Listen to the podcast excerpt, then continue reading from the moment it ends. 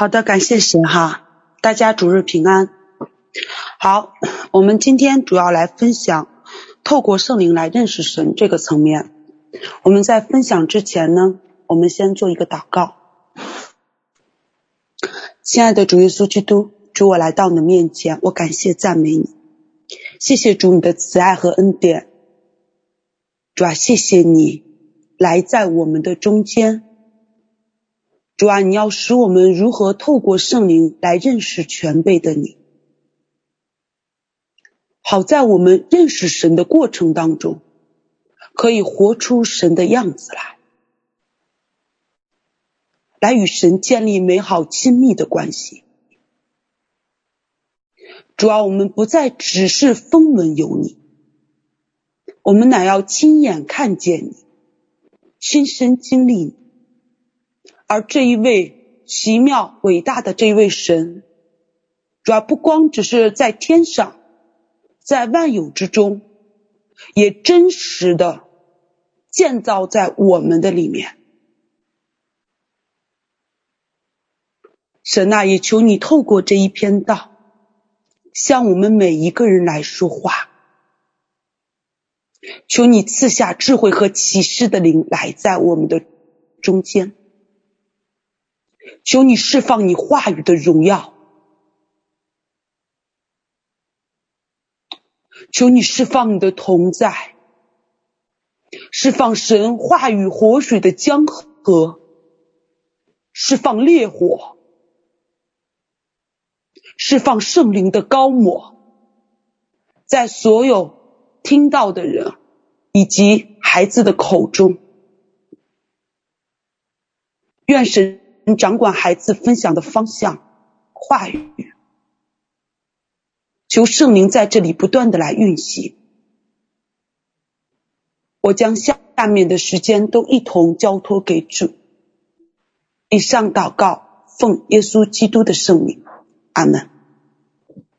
好，那么 今天我们要给大家分享的这个题目叫做“透过圣灵认识神”。或者说是透过圣灵认识全备的神，我们可以先翻开何西阿书六章一到三节。何西阿书六章一到三节，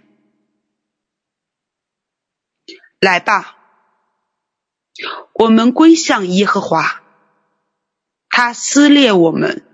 也必医治，他打伤我们，也必缠裹。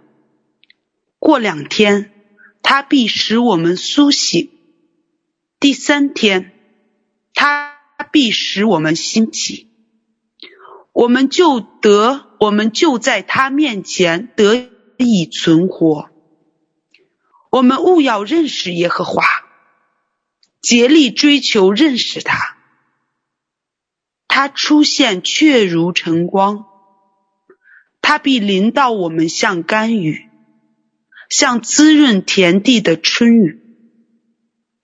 另一个经文是哥林多后书五章十六节，哥林多后书五章十六节。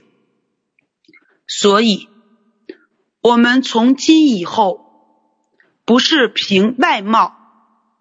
原文是肉体认人了，虽然凭着外貌认过基督，如今却不再这样认他了。好，我们今天的这个经文就读完了，感谢神。我相信关于对于认识神这一件事情，其实对于我们每一个人来讲，都是至关重要的一件事情。我们一直在不断的来学习去认识他。我记得我曾经在看《转化生命的友谊》，就是这一本属灵书籍的时候，我记得序言当中有一句话非常打动我。他说：“你信什么样的上帝，就做什么样的祷告。”就是你怎么相信神的，你的祷告就会是什么样的。你的祷告呢，其实是对我们，其实是和我们对神的认识是有很大的一个关系的。我们认识神越深，那么我们在祷告上呢，啊，可能那个领域、那个触及点就会越深。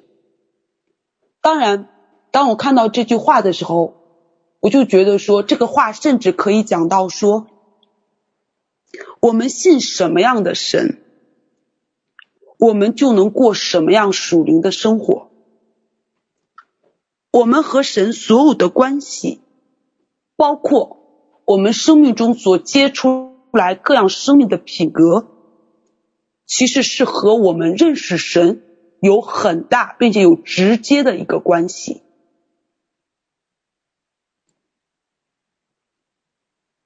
我们不断的来认识神。我们就可以多结果子。你认识神是怎样的，那么你就在哪个层面来经历它，你就在哪个层面来与神相交、亲密、经历它。但如果你没有在那个层面认识它，那么可能在那个层面，我们无法活出神的那个品格、生命。我们也无法遵行神的话，在那个层面，神也无法在我们的生命中掌权。在这里，我们所说的认识，不是一个对神话语知识上的一个了解，或者说我听过什么样的道，我对于什么样的真理啊，我有认知。这个认识是直接和我们和神的关系，和我们属灵的生活。甚至和我们透过认识神所结出来的果子，所行出来的道有直接的关系。那么头脑上的认知呢，不算是认识，不算是认识，这只是停留在一个知识的层面。那么我们是需要透过圣灵来认识我们的神。我记得，我记得我曾经，我记得我曾经，无论是我曾经真实的参与别人的特会也好，还是说，嗯，我是在网络就是参与别人的这个聚会也好，还是说就是看一些属灵的书籍啊，或者是说看一些属灵的这个见证，其实我最喜欢的一个环节啊，就是讲员分享。啊，分享见证，我非常喜欢这个环节，更更多于我喜欢听讲员在那里分享神的道。有的时候讲员在那里分分享神的道的时候呢，我可能还会走神儿。但是呢，每一次到分享啊，例如说关于什么见证啊，或者说关于什么啊这些啊这些这些这些啊这些具有特色性的这些。啊，这些见证啊、例子的时候呢，我就会非常的专注。然后我也喜欢去打听，或者是去看那些啊属灵的人，然后他们是怎么样透过他们的见证啊，包括神在那个过程当中怎么样向他们说话，怎么样帮助他们，告诉他用什么样的方式方法，从现在的这个或者从当时的环境当中走出来，或者告诉他用什么方式方法得胜。所以我每次会常常的将那些讲员的见证啊，啊，或者说将那些啊别人所分享的那些很好的那些见证，我都会啊他们的方式方法都会记录下来。而我羡慕，我真的非常羡慕。所以很多的时候，我会按着人家所说的那个方式方法呢，啊，同样去操作，同样去练习。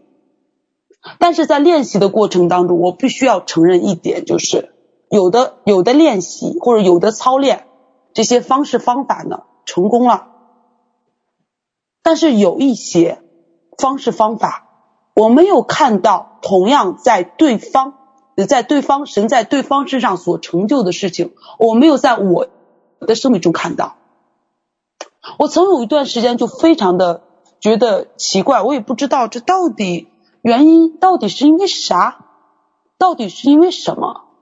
我就搞不明白，直到我渐渐的、渐渐的跟神相交的过程当中的时候，我就真实的开始了解一件事情，了解一件什么事情了，就是我们不能够只停留在，或者是我们曾经经历过神在我们生命中做过什么样的事情，或者行过什么样的大能，或者曾经告诉过我们有什么样的启示，有什么样的带领。或者说，我们学习啊，神在另一些人他身上啊，例如说神怎么样帮助他，或者那些得胜的经历，这个部分呢，这个部分呢，其实是有很大的一个局限性的，因为很多的像这一类的经历呢，或者这一类属灵的经历经验，包括这些属灵的这些得胜呢。包括这些先知性的启示，其实很多的时候都是很具有片面性的、局限性的，甚至还是有时效性的。可能这件事情针对于这个人来说，就在这一个时间你去做，当他做了啊，这件事情可能神就会帮助他得胜。可是如果我们去学习，你可能会发现在我们身上同样。在我在我们来看，可能是同样的一件事情，但实质你会发现，在他身上成就的事情，并没有在我身上成就。后来我就想说，那到底这个问题的根源在哪里呢？这个到底，这个到底该怎么样来看待这个问题呢？后来我在学习的过程当中，我就渐渐的明白。所有的启示也好，无论是我们个人所经历的各种属灵的经历，包括他人属灵的经历，一切都会落实到神本身的性情、品格、属性、名字、法则，这些东西是不变的。然后透过神的名字。神的法则、神的品格、神的律例，然后带下了不同的方式和方法。而我们在听别人的见证的时候，我们不是在听啊，不光是要注意这件事情要怎么样去做，这个方式方法是什么，而是我们要直指核心。那个核心就是这个方式方法是建立在圣经的哪一个真理当中。它在这个真理当中，神的属性是什么？神的品格在这里的表达是什么？神在这一件事上是如何运作的？那么，以及这一件事情属灵的律在哪里？其实这个会比我们所知道的方式方法更为重要，更为重要。如果说，我们只是停留在方式方法的当中，我们会发现这个东西渐渐的、渐渐的就成为了一个死的东西，就会失去高模，好像就成了一个律法。但是，当我们真实的认识神，真实的认识他，认识他的属性、他的品格。啊，认识他的律列，认识他的典章，认识他的法则，认识他国度的律，知道他是如何做事的，知道他的心意是什么的时候，神自然会将正确的方式方法带入到我们的里面。我们要知道，一切的能力不是透过方式方法而来，一切的能力是源于神自己本身。而我们今天所讲的这一个部分，就是是永不改变的。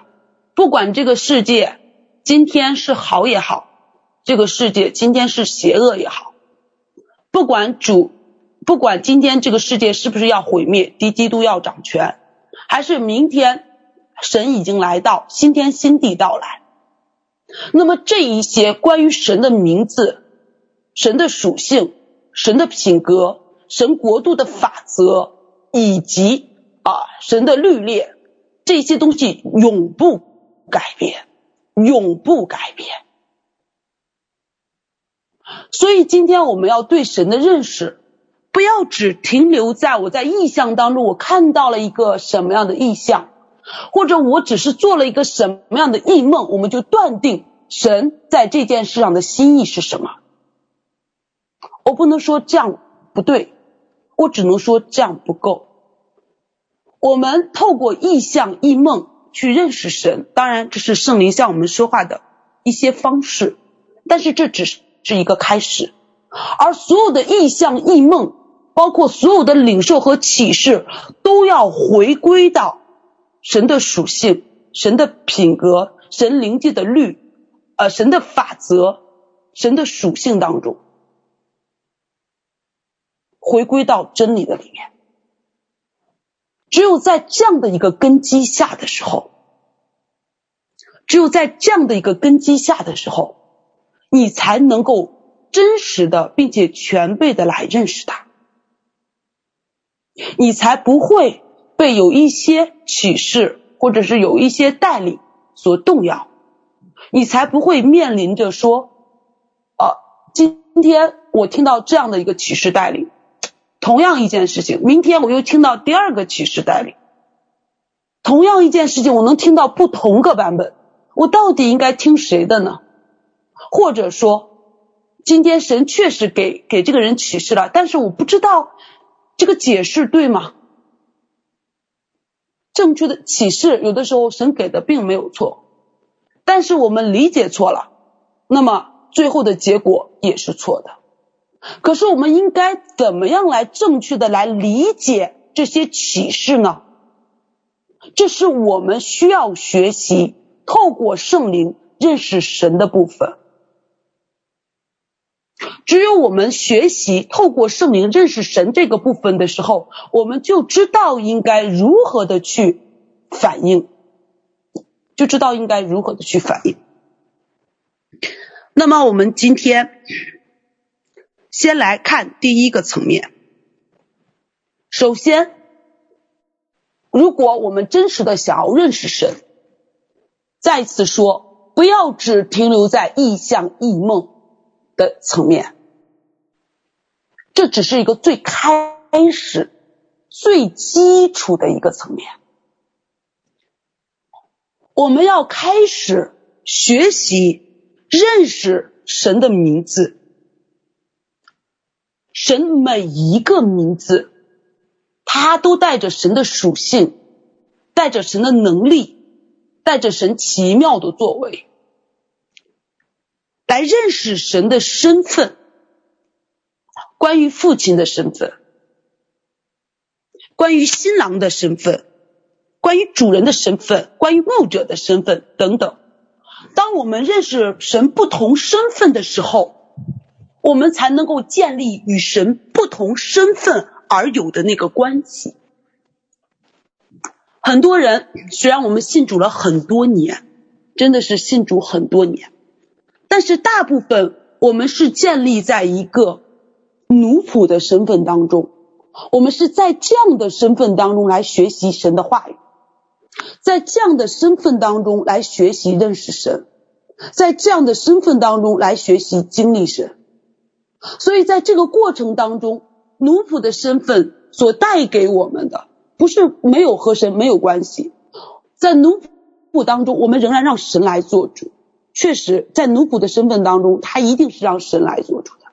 但是里面所带下的却是恐惧占据，并且在这个身份当中是不能进入到神完全的爱中，也无法承接产业，因为我们不认识父的身份，就是天父的这个身份，所以我们不认识神父的这个身份的时候，我们就无法活出儿子的身份，我们也无法与父的这个身份建立。父与儿子之间的一个关系。如果说我们不认识神新郎的一个身份，不认识神丈夫的这一个身份，那么我们可能我们就无法建立与神在亲密关系、夫妻之间、丈夫与心腹之间啊的这样的一个关系。那么。当我们不断的去认识神这些身份的时候，这些真理和这些真理和这个真理所带下来圣灵的高抹，以及圣灵的这个水流，就会进入到我们的里面，开始在我们的生命中开始来运作。你会发现你的祷告，你的读圣经，你与弟兄姊妹的相交，虽然还是这样平时的这些工作，但是你能明显的感觉到你里面开始不一样了，就是你里面核心的部分开始不一样。当我们开始来认识神的品格，神各样的属性，例如说神的爱。完全、无限、圣洁、公义、公平、创造、信实、恩惠、怜悯等，啊，这个真的是非常多哈。这个时候，我们才能够在这些身份当中、神的品格当中、神的属性当中，我们才能够与神对齐，做合神心意的人。我举一个例子，大家就能够知道。假如说你有一个非常至交好友，你和他已经啊，这个有一个非常亲密的关系，你和他认识了将近有三十年，然后你了解他的为人，你真的了解他的为人，然后你也知道他是什么样的人。突然有一天，有另一个朋友对你说。你至交好友就对你说：“他说我知道谁谁谁，就是你至交好友曾经说过一句什么话，他是这么说的。然后他怎么能这么说话呢？啊，那个那个人呢，可能就带着他的一个理解，啊，就把把把他对你对这个对对于这个至交好友的这个想法和理解给你说了，然后。”你在那个时间呢，你也许并没有参与他们之间的对话，你也没有参与与他们之间的一个相交。但是这个时候呢，你凭着你在这三十年年多，你对他的一个了解和认识，因为你真实的与他相处过，然后你可能就会说，说我跟你讲啊，他不是这个意思，他不是这个意思啊，他。我不知道他有没有说这个话。如果他真的说了这个话，但是我敢给你保证，他绝对不是这样意，绝对不是这个意思，因为他不是这样的一个人。他平时他的性格是怎么样的？他是怎么做事的？他是怎么样去做？他可能说了这个话，但是他的意思绝对不是这个意思。就是你能很轻易的就能够认出，即便你可能并没有参与在这件事情当中。为什么？因为很简单。你对你的那个至交好友足够的认识了解，你对他的品格、对他的为人、对他的做事方式、对他的方式方法、行为、言行举止，你很了解。即便这件事你可能只是知道一鳞半爪，但是你就可以轻易的透过他的品格来对对于啊其他人。啊，你可以就可以回馈给其他人说啊，他不是这样子的，因为你足够认识他。那么，同样这件事情放在我们和神之间的关系上，你会发现啊，或者说我发现，我们经常常常别人跟我们说神今天是这样带领的，明天跟我们说神是那样的带领的，后天说神是这样带领的。然后我们常常在跟随，我有的时候我们也分辨不出，我到底圣灵是在说什么，到底哪个是圣灵来的声音？这到底，即即便这是从神来的声音，那到底这个声音神本身的意思到底是什么？我不知道大家是不是有这样的苦恼，但是我曾一度有这样的苦恼。刚开始我是实在是没有办法从众多的启示当中分辨出神。好不容，好不容易从众多的启示当中找到圣灵声音了，或者认出神了，但是又不知道神在这里说话，到底让我在这件事上来做什么。所以我有一段时间真的是非常的迷惑，并且非常的困扰。我曾有一度时间，我因为不知道、不了解该怎么样去运作，我干脆我就不再接受启示，我就走信心的路路线，因为我实在是不知道该怎么办。但是在这个过程当中，我真的非常感谢神，神开始不断的来调整我的心，开始不断的来调整我，让我开始来渐渐的学习。如何来认识神？因为所有的启示，所有先知性的启示，它不可能与神的属性、神的品格、神的名字、神的身份违背，它是不可能的。在这些过程当中，在学习认识神的过程当中，我就渐渐的、渐渐的，哎，开始在启示上就开始有一些分辨和成长。就像我们刚才所说，我们足够了解这个人了，即便我们可能没有听到这个人所说的话，但是呢，我们也可以直接了解他的意思。就像夫妻关系一样，结婚三十年以后，丈夫一个眼神儿，或者妻子一个眼神，一个动作，哎，不用说，你就知道，你就了解。所以今天。我们来在神的面前，我们需要认识他。当我们认识了他的时候，我们才能够在这个里面，才能够什么？才能够与神对齐，而不是只停留在某一种、某一种神特殊的品格或特殊的属性上。就像很多人常常只讲神的爱。神的爱没有错，本身神就属于爱。可是神还有一个属性是公义。有些人在讲神的怜悯啊，在讲神的怜悯、神的恩慈，但是神还有一个属性是审判。我们不能够只停留在神某一个片面的属性上来定义这个神究竟是怎么样的。当我们只停留在某一个片面的。这个神的属性，或者神的这个身份，或者神的一个品格当中的时候，我们就会进入到一个偏颇的里面，或者是一个片面的真理当中。我们不能够全备的认识神。就例如恩典福音，恩典福音在这个部分，他讲他在讲神的怜悯、神的爱、神的恩典，这没有错，这是对的，这是神其中的一部分属性。但是神还有另一部分属性，那么神的公义、神的审判，OK 啊，神的这个圣洁等等等等。那么我们需要领受神全备的真理，就好像我需要全备的了解这个人，我才能做出最正确的判断。那如果我不能能全备的去了解他，我只看到他生命美好的那一面，或者我只看到他其中一面，我可能就会做出。我可能就会做出错误的判断，我需要综合的来认识他。那么在于认识神上呢，我们也是如此。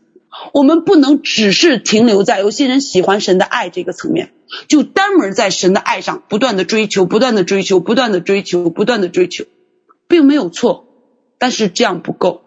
如果你真实的想要与神建立关系，如果你真实的、真实的想要认识他。活出他的生命，你单只是单单的认识神一个爱的这个层面是不足够的。如果你们，如果我们真实的认识到神其中一个身份叫做君王的身份，那么就会讲到审判、治理啊，就会讲到审判和治理，就会讲到神的公义，他也会讲到神的爱，但是。如果你光在神的爱当中，你是无法进入到神君王身份的这个关系当中，你无法进入到这个关系，你无法与神有一个这样关系上的一个连接，因为在真理上你不足以全备，你也进入不到这个领域的里面。所以在于对于神的这个认知上呢，我们是需要有一个全面全备的一个认识，我们才能够在与神不同类型的关系。当中才能建立，我们既是父与子的关系，我们也是新郎与新妇的关系，我们也是啊，也是神也是我们的主，我们是他的仆人。那么我们也建立在他是我们的牧者，我们是他的羊，等等等等等等等等很多的关系当中，我们就可以进入到一个全面的里面。所以这需要我们，需要我们在认识神的这个部分上，需要我们付上代价。在圣经当中，像这样的例子实在是太多了。我举一个例子，就像是摩西，摩西是一个认识神的人，他真的认识神，他认识神的慈爱，他已见过神的面。所以当以色列人犯罪的时候，你看摩西做出来的，当以色列人犯罪，神要丢弃以色列人，选择摩西的这个家族来。进入到这个迦南美地的时候，因为摩西认识神，他真的认识神。你看摩西怎么说的？摩西说：“ 摩西说你的慈爱，先说神的慈爱和怜悯，对不对？然后他又开始说什么？他又开始说：你你是信实的神，你不能够让那些外邦人说啊，你把以色列人领出来了，但是呢，你却不能把他们平安的带入到这个啊迦南美地。所以他抓住神的属性。”和神的这个心，以及抓住神的这个啊品格和属性的部分来祷告，他认识神，所以他的祷告就蒙垂听。原本神要除灭，或者说原本是要放弃以色列，这是多么大的一件事情，是要放弃以色列。但是因着摩西一个人的祷告，就改变了这个局势。为什么？为什么？因为很简单。他认识神，所以他就能够用合神心意的方式。他知道神要神的属性是什么，他知道神的心意是什么，他知道神的名字是什么，他就能够用这个方式，他知道来祷告。OK，神就听了摩西的祷告，就给以色列人机会，就结束了神对以色列人的审判。这是多么大的一个恩典！我们再看一下，相对比较的就是以色列人。这四十年啊，我指的是那群老以色列人，四十年呐，然后在旷野当中兜兜转转，然后在这个过程当中，神不断的有神迹奇事、云柱火柱的带领啊，马拿呀啊，约柜呀，包括也有神的这个 这个祭司啊，祭司的这些教导。可是，在这个过程当中，一直到最后临门一脚，就是要进到这个 这个迦南美地了。然后，呃，但是这一群以色列人呢，这群以色列人在这个旷野当中呢，他们常常常常常常会做一件什么事情呢？就是当他们面对环境的时候，他们可能就会埋怨，啊，他们可能就会做出错误的反应，做出错误的决定。说错误的话，惹动神的怒气，以至于神就使这一波老人，就启示这一波老人是不能够进入到迦南美地的，因为在这场试试炼之中，这些人没有得胜。你知道，我们得得地为业这一件事情，当我们被神呼召的时候，确实没有错，但是我们是需要经历得胜，你才有可能进入到。经过神的那个试炼后的那个得胜，我们才有可能进入到下一个环节。那么这一群老以色列人在神的这个四十年的这个试试炼当中，圣经上说，我曾十次试炼他们嘛，但是他们都没有得胜，失败了，所以他们没有办法进入到这个迦南美地，无法承受为业，无法得地为业，是因为什么？是因为这一群人不认识神。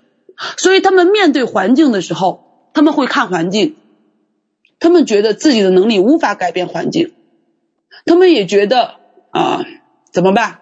自己能力无法改变环境，他们觉得在这个过程当中呢，靠自己的努力无法往前行，所以他们就会抱怨、埋怨，或者用其他的方式方法，做出错误的选择，做出错误的决定，那么最后的结果。我们真的知道非常可怕，所以认识神这一件事情对于我们来讲，虽然我们被神呼召，但是我们一直要学习追求来认识他。所以认识神的第一个层面，我们要透过神的名字、身份、品格、属性来认识他。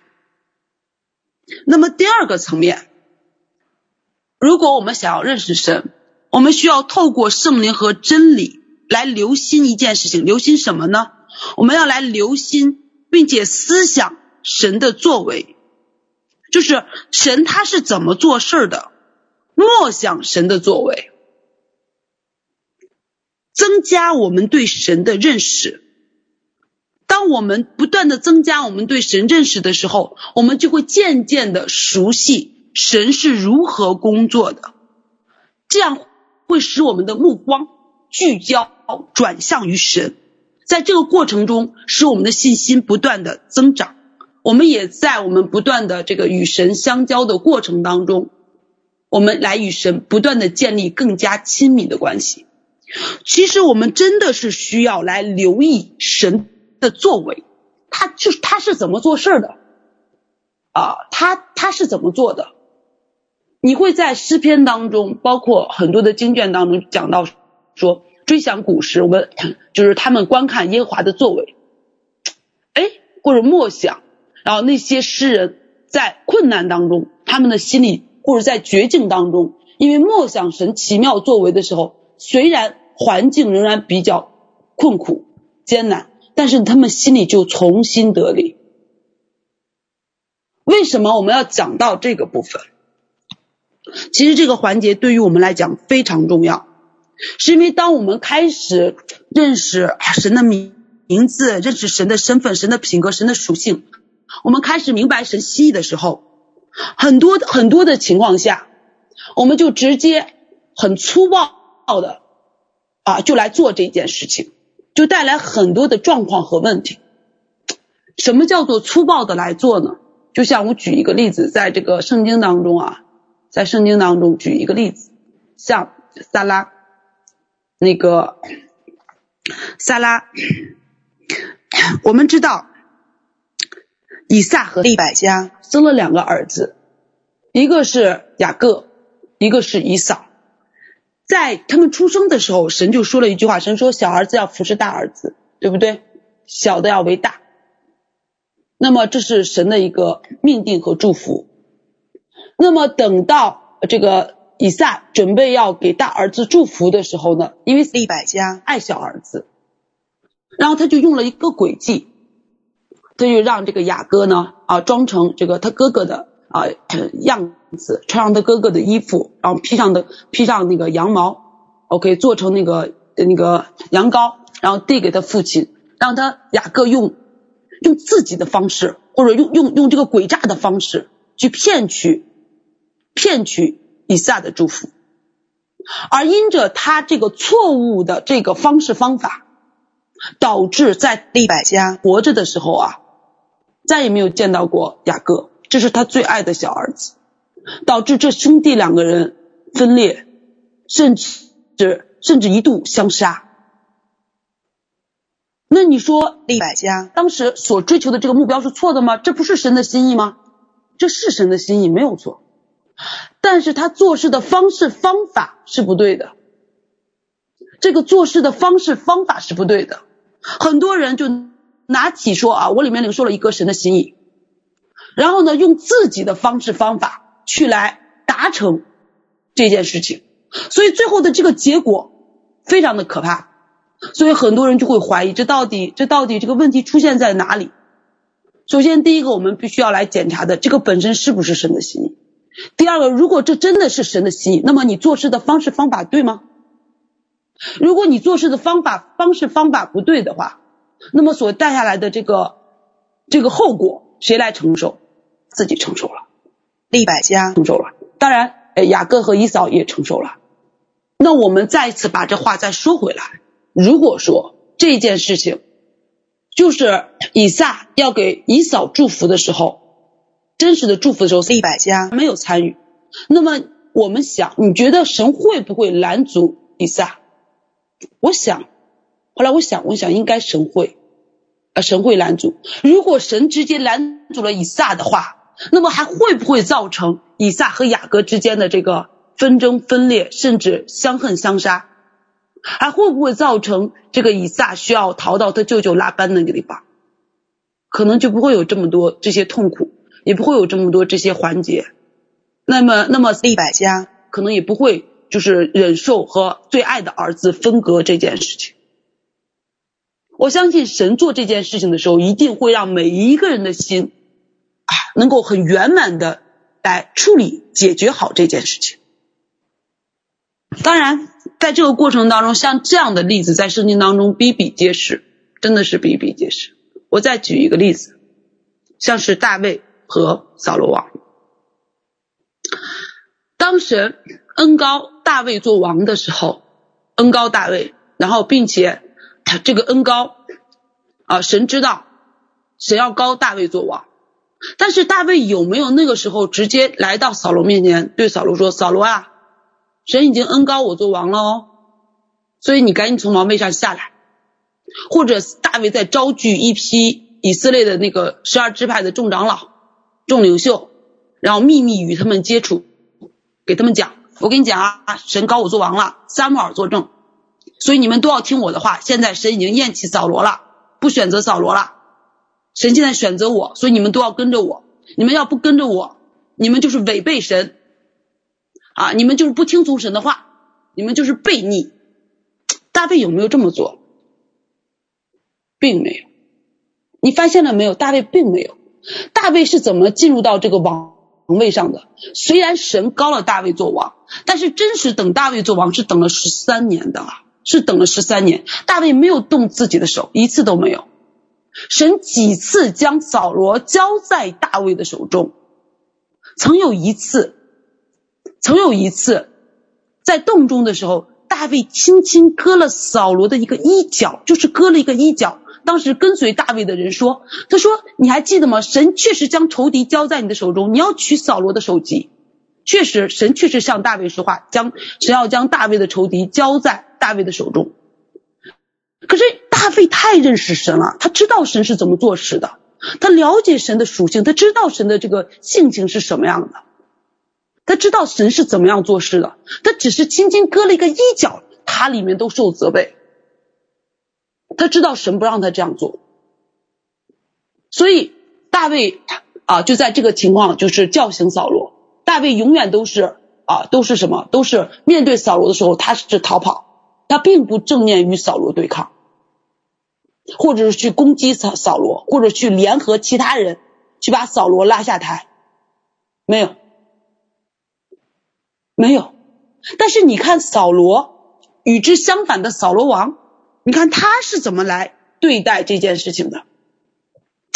当他知道，当他知道啊，这个呃，这个呃，神要选择大卫做王了，或者说神要膏抹大卫，那么扫罗呢？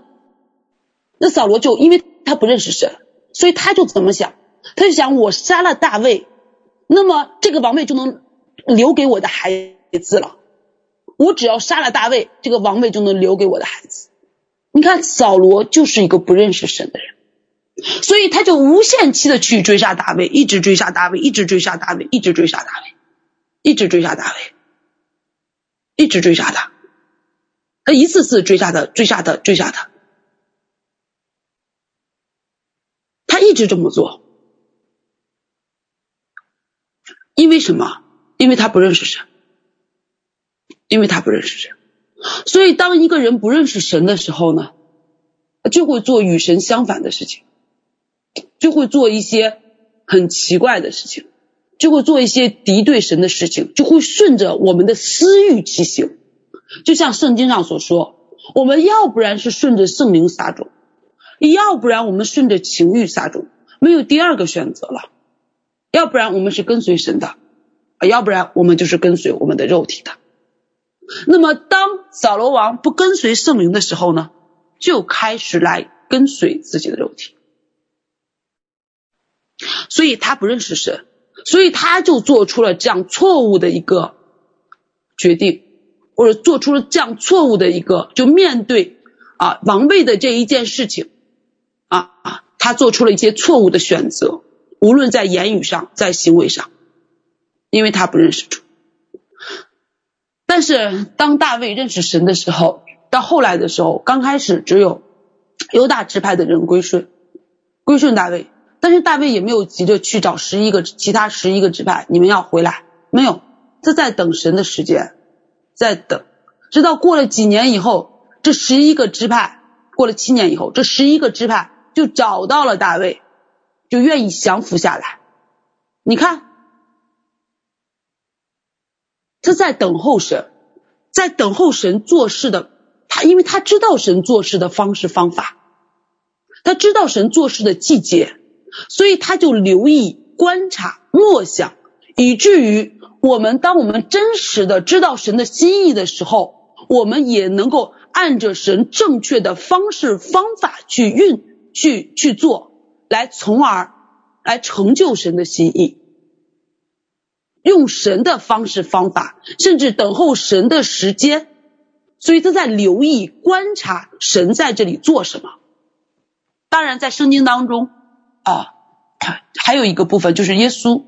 圣经上说，耶稣说什么？耶稣说：“父怎么做，我也怎么做。”就是耶稣所做的一切的事情，就是他在灵里观看，观看父是怎么做的，然后他就把父要做的事情，他就表达出来。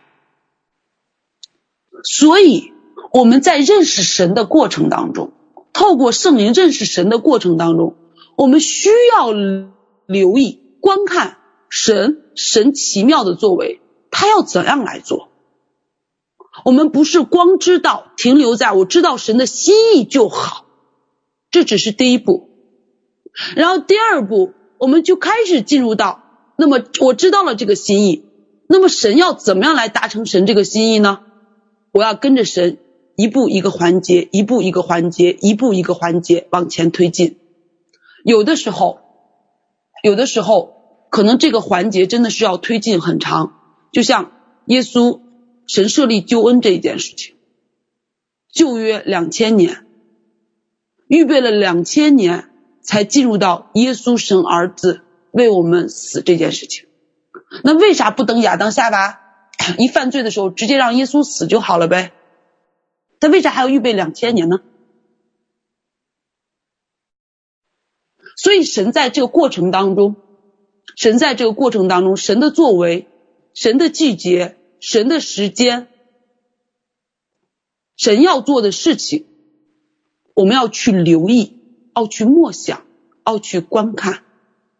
我们可以透过圣灵来观看神。在我的生命中做了什么？OK，可能也许结果是好的，也许让我们来看那个结果是不好的。但是当你不断的留意观看的时候，你就能渐渐的辨认出神在你生命中所做的事情。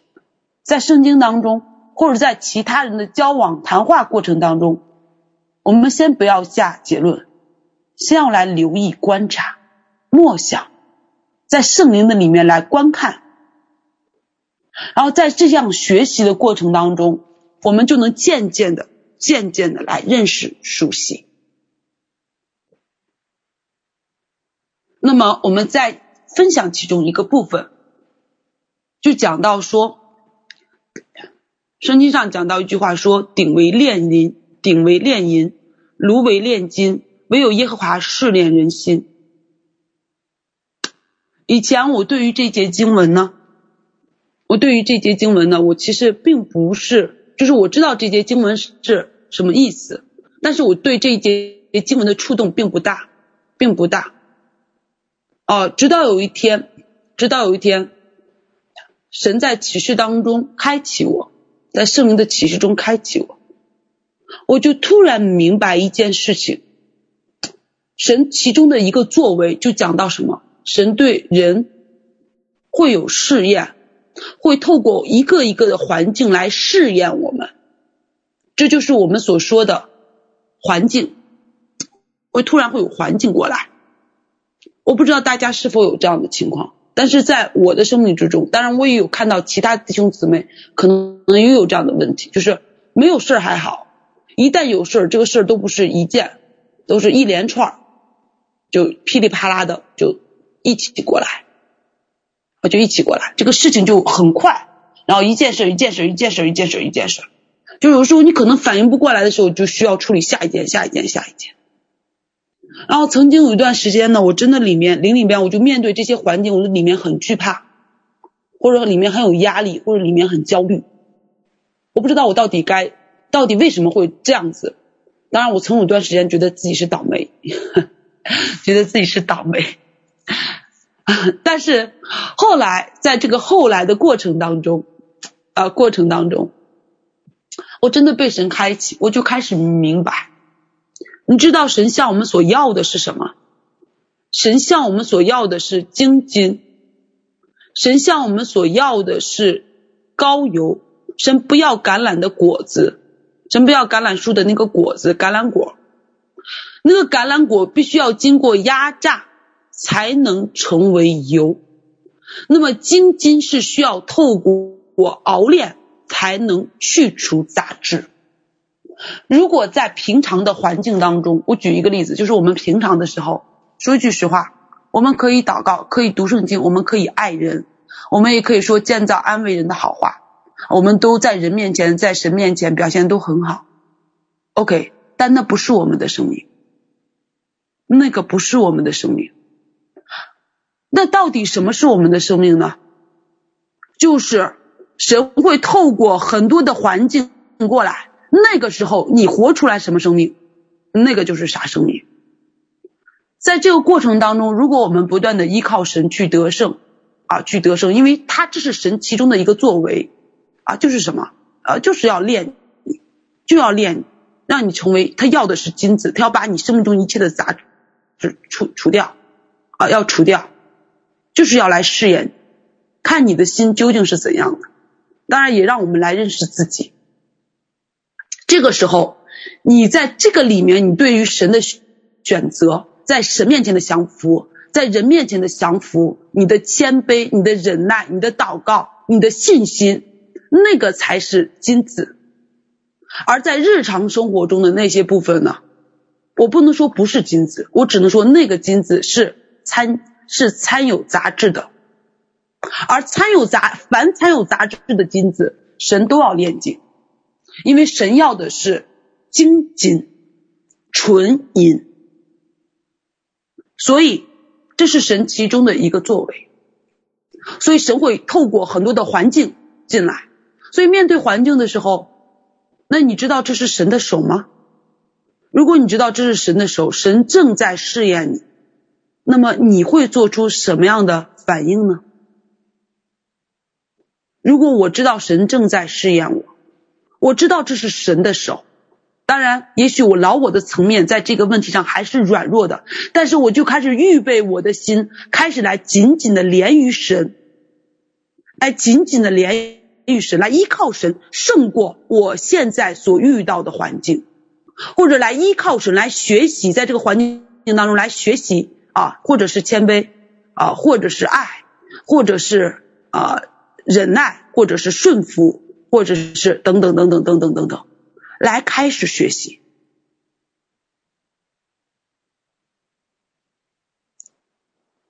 所以在这个过程当中，在这个过程当中，你是否有辨认出来你所经历的神的手、神的作为、神的心意究竟是什么？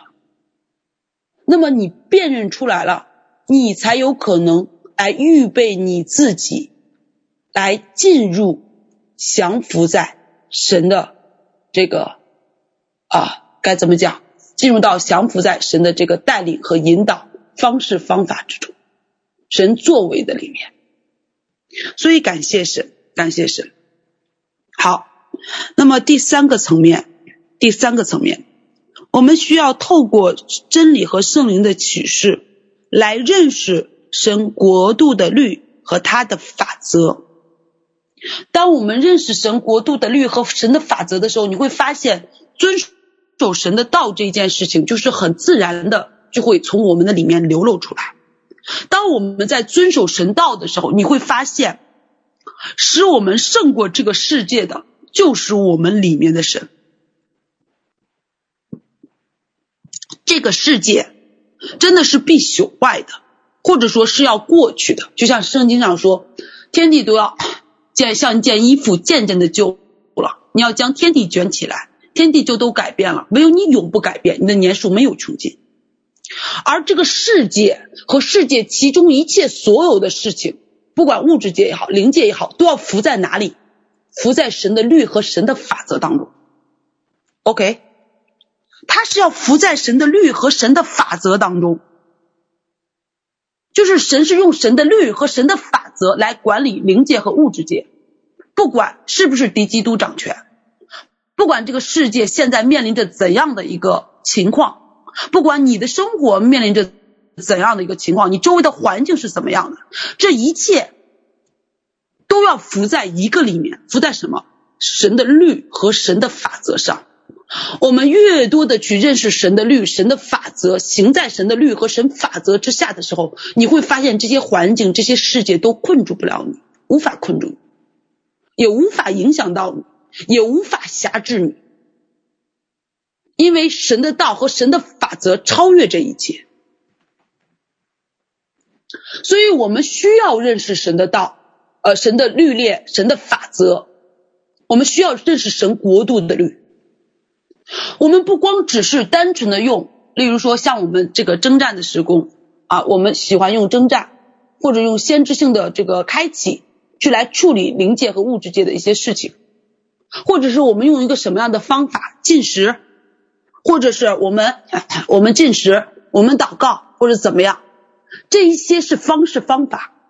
可是这一切方式方法是要建立在那个根基，是要建立在在这个基础上。我知道神在这件事，他国度的律，他的法则是怎么样来运作的。我知道，我是建立在这个根基上，而不是建立在用啊这个方式方法去来处理我们现在的这个。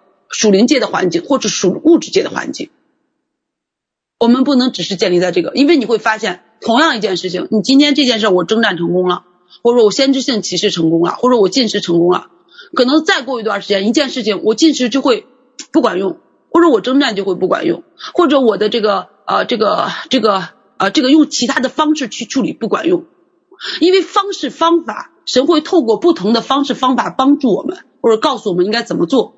但是那个最根基的部分一定是神的律、神的法则啊，神的这个神的道一定是建立在这个基础上。OK，然后在这个基础上，然后神会给我们带领方式，告诉我说你现在用什么方式来做，你现在用什么样的方式来运作。那么在这个基础上你来做的时候，你会发现发生很大的一个改变。我不知道大家还记得不记得，明老师在分享咱这个这个圣灵的复兴。几次圣灵的复兴，就讲到了一件什么事情？我不知道大家有没有留心这一个部分。他讲到说，不管圣灵的哪一次复兴，他都会开启一个真理，他是在那个真理之上宣告那个真理，不断的释放那个真理，学习那个真理，然后复兴就临到，一定是那个真理的那个部分，一定是每一次复兴都是这样子。虽然可能大家的方式方法啊不一样，那每一次可能有些有些情况是建立祭坛，有些是灵恩派等等等等。如果我们只停留在方式方法，你会发现，当圣灵的水流不一样的时候，那个高抹渐渐的就会终止，那个高抹渐渐的就会终止，啊，那个那个那个高抹就会终止。你会发现很多的问题还是继续无法突破，唯有神的道、神的律列、神的法则这一个部分是永不改变的。那我知道，现在我们面临着很大的一个挑战，其实很大一个挑战，关于疫情的这个部分。嗯，我不知呃，我不知道国外的家人怎么样，但是我知道国内的家人啊，因为疫情的缘故，很多的人呢，因为封城或者封区，OK，然后呢就无法出门，无法出门，甚至长时间无法出门，长时间无法出门。啊，有的时候呢。因为长时间无法出门，就需要和家里边的丈夫啊、孩子呢，就常常在家里待着，就有很多的摩擦。然后甚至在这个长时间无法出门去采购的过程当中呢，可能有的时候就缺乏菜呀、水果啊，有的时候可能就没有办法去采买，不太会操作。那么有些人呢也遇到什么样的问题呢？因着这个疫情的缘故，特别是个体户啊，个体户实体店的，真的是在这个部分上就遭遇到这个经济上很大的一个很大的一个困境。为什么？因为大家都在在在封城嘛，大家都没有办法去买东西，所以网购的东西远会比在实体店买东西呢要多。还有很多人有的时候会被裁员，或者因为不能去上班。然后就被裁了。面对这样的压力，是不是？是。可是大家你知道吗？我们进入到这个世界的这个进入到这个末后的时候啊，我们不是一下子进入到幕后，不是一下子就进入到世界末了了，是渐渐的、渐渐的，你会发现这个局势渐渐的、渐渐的、渐渐的开始往这个方向走，啊，真的是往这个方向走。那么我们现在就面临着这样的困境。面临着可能我们在财务上有缺乏，可能因着家庭长时间的不出门，然后这个关系之间可能就会有摩擦，可能也会面对物资上的匮乏，然后在这个过程当中呢，啊，可能还会有一些人跟我们宣传一些啊，这个区里边又发现阳性的啦，还会有带下一些恐惧和惧怕，那这就是现在的这一个大环境，这是一个大环境，可是我们如何？大家想一想，我们如何在这个环境当中来突破、来得胜呢？或者我们如何应当来应对这个环境呢？大家是否还记得我们幕后施工有其中有一个呼召，就是大鹰翅膀的其中一个呼召叫做什么？叫做在幕后的时候分帮助教会分辨危机，并且帮助他们应对危机，帮助他们这些人呢活出神儿子的身份。这是我们整个施工的一个呃，怎么讲啊？一个神呼召的一个命定，这是神呼召一个命定。可是你知道吗？在我们要帮助别人应对危机、分辨危机、处理危机的时候，神会让我们先来经历，他会让我们先来经历。你是如何来应对危机的？你是如何来分辨危机的？你是如何在这件事情是依靠神来在这件事上得胜的？在这个过程当中，我们如何？来去寻求神的，他会让我们来经历。只有我们经历了得胜了，我们才能够帮助其他他的人在这一件事上得胜。所以这一场疫情危机，其实对于我们来讲也是一个操练。那么你分辨出来了吗？那么你分辨出来了吗？那么如果你分辨出来了，那么我们需要如何在这个疫情当中，或者在这场危机当中，我们来怎么找到神的律、神国度的法则？我们来如何来找？这个就需要我们透过圣灵，透过圣灵来向神来寻求。那么我只能给大家分享一部分的小小的见证。那我知道有一些弟兄姊妹，在他非常匮乏的时候呢，他们透过灵界的一些律。其中一个律就是寻求神啊，他们寻求，他们不断的祷告，寻求神啊，求神供应。OK，在寻求的过程当中呢，神垂听了他们的祷告，哎，OK，他所需要的神就加给他了。那有一些人呢，神对他们的带领呢，是停留在哪个层面呢？就是让他们先给，就是让他们先给。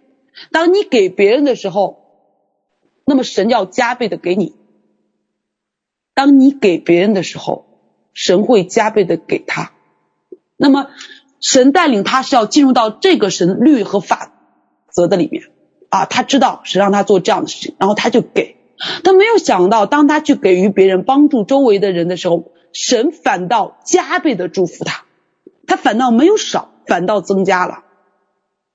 那么有一些人在这个疫情当中学习的律是这个信心，是信心。如何透过信心，然后来运作？呃，如何透过信心来运作？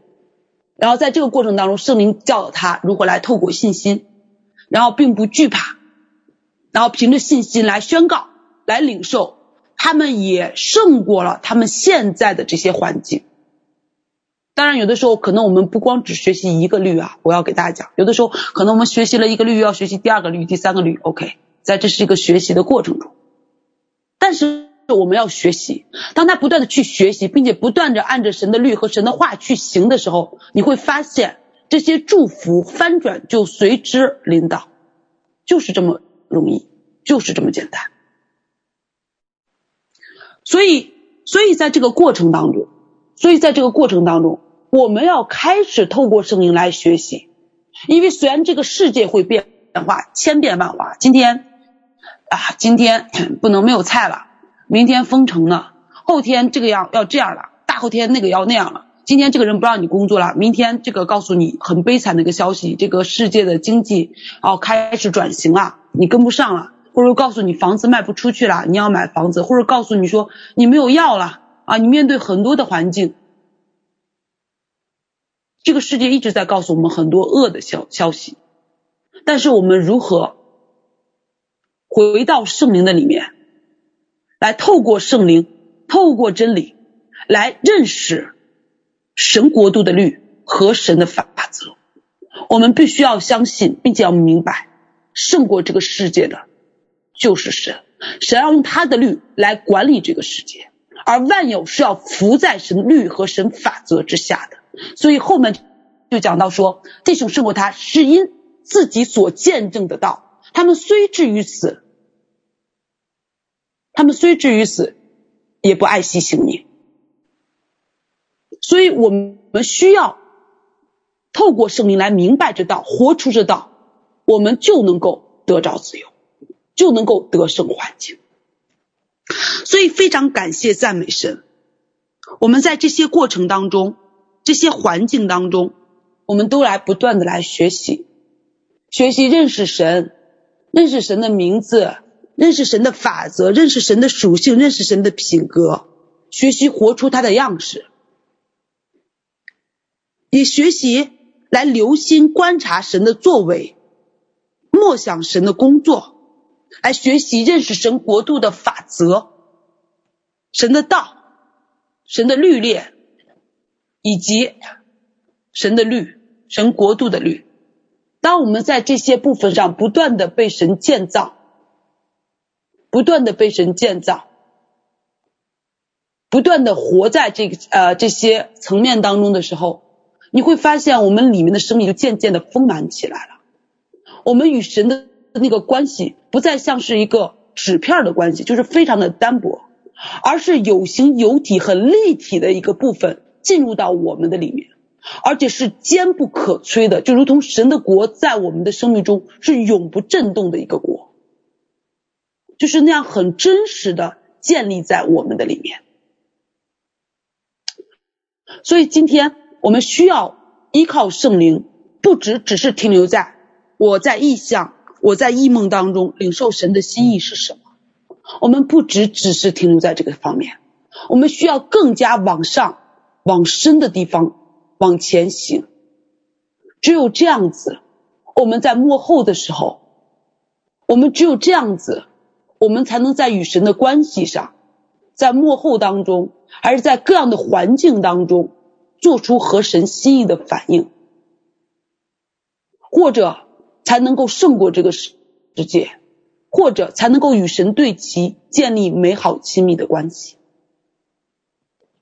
所以是非常感谢神哈，感谢神在今天的这个今天的这样的一个分享，也感谢神在今天这样的一个开启，让我们可以在这个方面啊，可以不断的不断的来学习，直到有一天。